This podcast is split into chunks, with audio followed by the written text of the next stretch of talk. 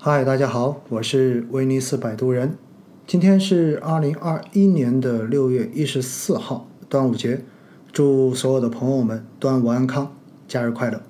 当然哈，在目前这个时候来说呢，假期的余额应该已经不足了。明天市场又终于要开市了，所以在开市之前，跟大家稍微一起来回顾一下，在节前的这一周到底有哪些非常重要的消息。那不管你是在端午节的晚上来收听今天这一期的节目，还是说在明天，也就是六月一十五号的上班路上来收听这期节目，我想呢，也可以让你对市场过去所发生的这些事情心里多少有点数。这样子呢，我们对未来的市场心里面也多少能够有一些底。那首先呢，在六月九号的时候，最重要的是国家统计局发布了五月份全国的 PPI 跟 CPI 的数据。那我们知道呢，一般哈说到通胀都会看 CPI，也就是消费者价格指数。那么 CPI 同比是上涨百分之一点三，环比是下降了百分之零点二。所以呢，从通胀来说，并没有太大的这种变化，也就是说，并没有发生大家。前面一直所说的会有大的这种通胀爆发，至少从数据来看，我们并没有发现。而 PPI 同比上涨了百分之九，环比上涨了百分之一点六。相比 CPI，PPI 的同比涨幅是创了近十三年以来的新高。当然，PPI 的这种上升哈，因为在国内 PPI 向 CPI 的这个传导并不是非常的通畅，所以呢，我们并不认为就是 PPI 的这种高涨。就会导致最后国内的 CPI 出现大的这种上涨，毕竟猪肉价格还在下跌呢。所以哈，我想告诉大家的就是，其实对于通胀，大家不要有过多的担心。PPI 呢，很有可能这就是一个年内的高点，后续就会慢慢的开始往下走了。那如果你搞不懂什么是 CPI，什么是 PPI，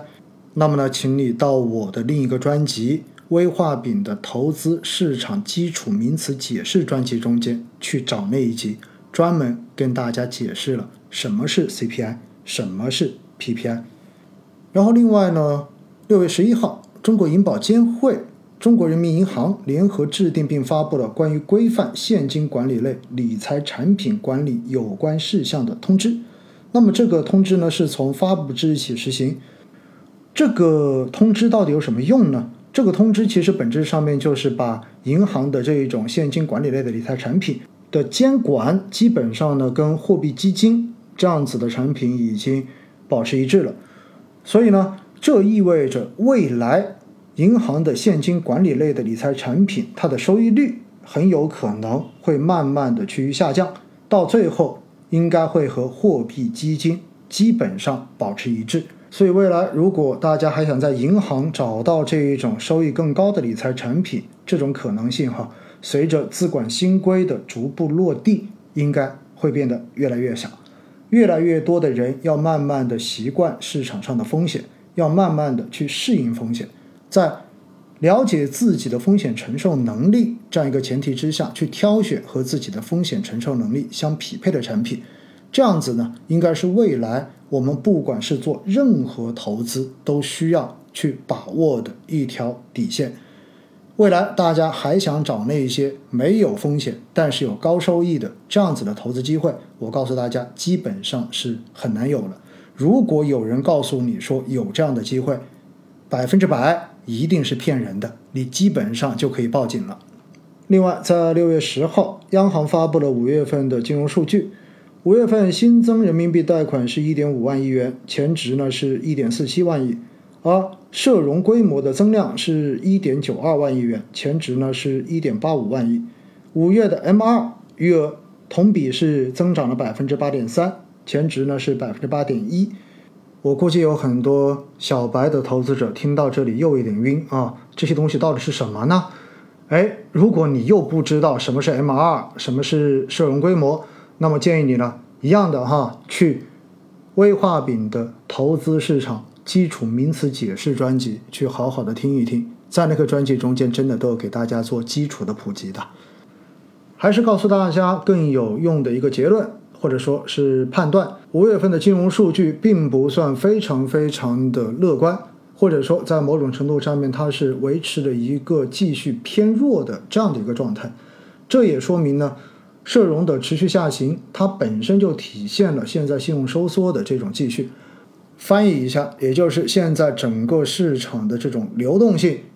并不是非常的宽裕。高层监管机构对于整个市场的这一种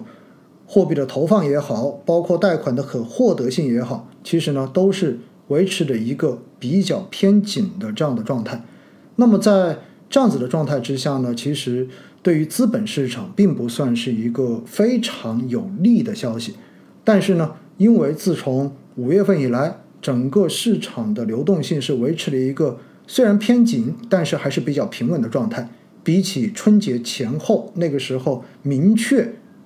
紧的这种表述，会要好很多。所以呢，我们也看到，其实近一个多月以来，整个 A 股市场的表现也算是比较的强势，在某种程度上面呢，也是得益于此。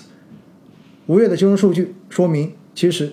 流动性并没有说就已经开始变得宽松，大家对于未来市场的这种行情，对于货币政策是否还能够宽松的这种期待，我觉得呢，基本上哈可以更加的谨慎一点点。好了，以上就是三个比较重要的在上周所发生的事情。那么我觉得呢，对于未来的市场可能会有后续的这种影响。那么大家听完之后呢，也希望你们心里能够多少有一点底。我是威尼斯摆渡人。我们下期见。